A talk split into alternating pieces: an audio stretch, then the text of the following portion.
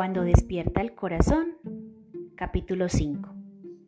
El señor Cabrera era un individuo gordísimo, muy blanco, con el pelo casi níveo, con una enorme nariz colorodota y un ligero visco en el ojo derecho. Tal vez como Maco había dicho, el pintor estaba haciéndole por esos días el retrato, pero no en, su casa, sino en las oficinas del Cabildo Municipal. Allí, encerrado con el personaje, el artista pintaba y pintaba desde las primeras horas de la mañana hasta tarde en la noche. Ese era, sin duda, uno de los retratos más difíciles que le habían tocado en la vida, pues el señor Cabrera resultó complicadísimo de complacer y le había hecho repetir varias veces el trabajo. Esa nariz no es así, hombre, rechazaba. Es necesario darle más curva. Compuesta la nariz, enjuiciaba el gruesor de los pómulos. Súbeles un poco el volumen, hombre. Después fue el visco. Así no era, ni así, tampoco en esa forma. Había que repetir eso. Su visco era especial. Había que ponerle el máximo cuidado. Ojo con eso, señor pintor. Mi visco es como la sonrisa de la Mona Lisa. Es y no es. Ahí está el detalle. En varias ocasiones, el retratista estuvo tentado a decirle que se consiguiera mejor un Leonardo da Vinci, que él no era más que un modesto y oscuro señor Flores que hacía retratos modestos por los pueblos, pero no se atrevió a decírselo. Necesitaba el trabajo y si le quedaba mal al presidente del consejo, tendría que irse del pueblo. ¿Cómo iba entonces a poder pintar a los demás personajes? No, señor. Debía tener paciencia, perseverancia, repetir humildemente narices y pómulos y frentes y visquera.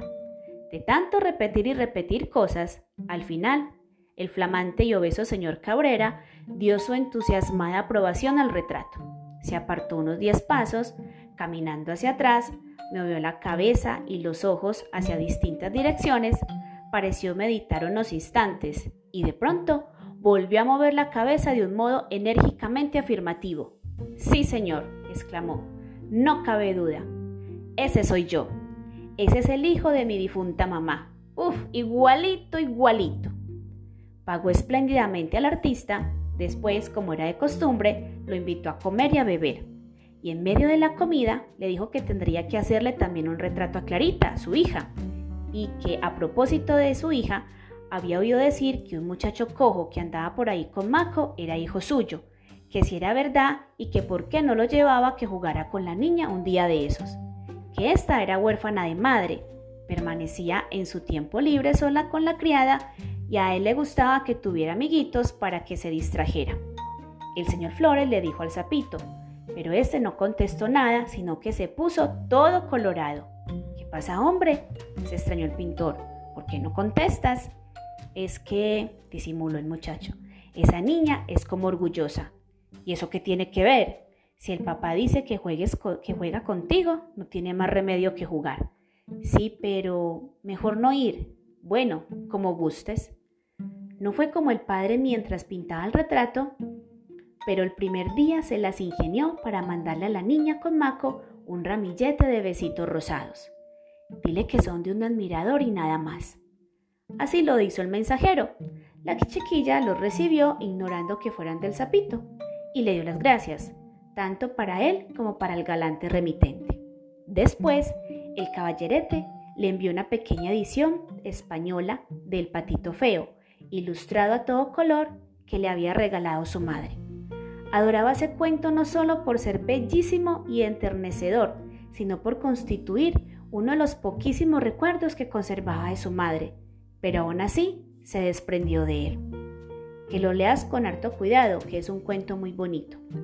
La pequeña ojeó curiosa y admiradamente el librito y prometió que lo leería, que como no...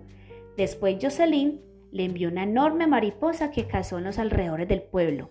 Era un ejemplar rarísimo, de muchos colores, a cual todos más bello y reluciente. Que aquí te envía esta mariposa, que es un sueño como tú. Gracias, contestó la niña. Dile a tu amigo que es la más bella que he visto. Pero cosa rara, Nunca preguntaba el nombre del admirador. Parecía como si no le interesara. Al menos hasta que una tarde el mensajero le llevó un turpialito pichón. Dime, Maco, ¿y cómo se llama el muchacho que me está enviando todas estas cosas? Nunca me lo has dicho. Pues no puedo decírtelo, Clarita. ¿Y eso por qué, ah?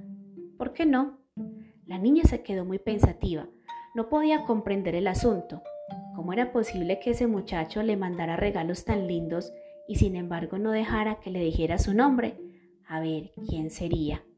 Repasó el nombre de todos los hijos de los amigos de su padre pero ninguno le pareció candidato apropiado para enviarle nada, y los obsequios siguieron con alguna regularidad. Un ramo de pensamientos, una rosa roja, húmeda de rocío mañanero, un enorme girasol, una naranja ombligona supergigante, una docena de cromos de animalotes prehistóricos. De pronto, Jocelyn no tuvo nada más que enviarle, su canica de colores del arco iris. La muchacha la recibió y la miró, admirada durante unos segundos.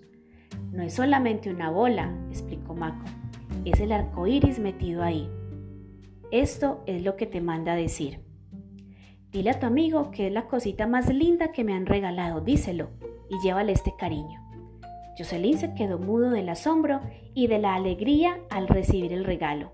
Era un finísimo pañuelito de lino, preciosamente bordado con el nombre de la niña. Huele a cielo, dijo el sapito, olfateándolo.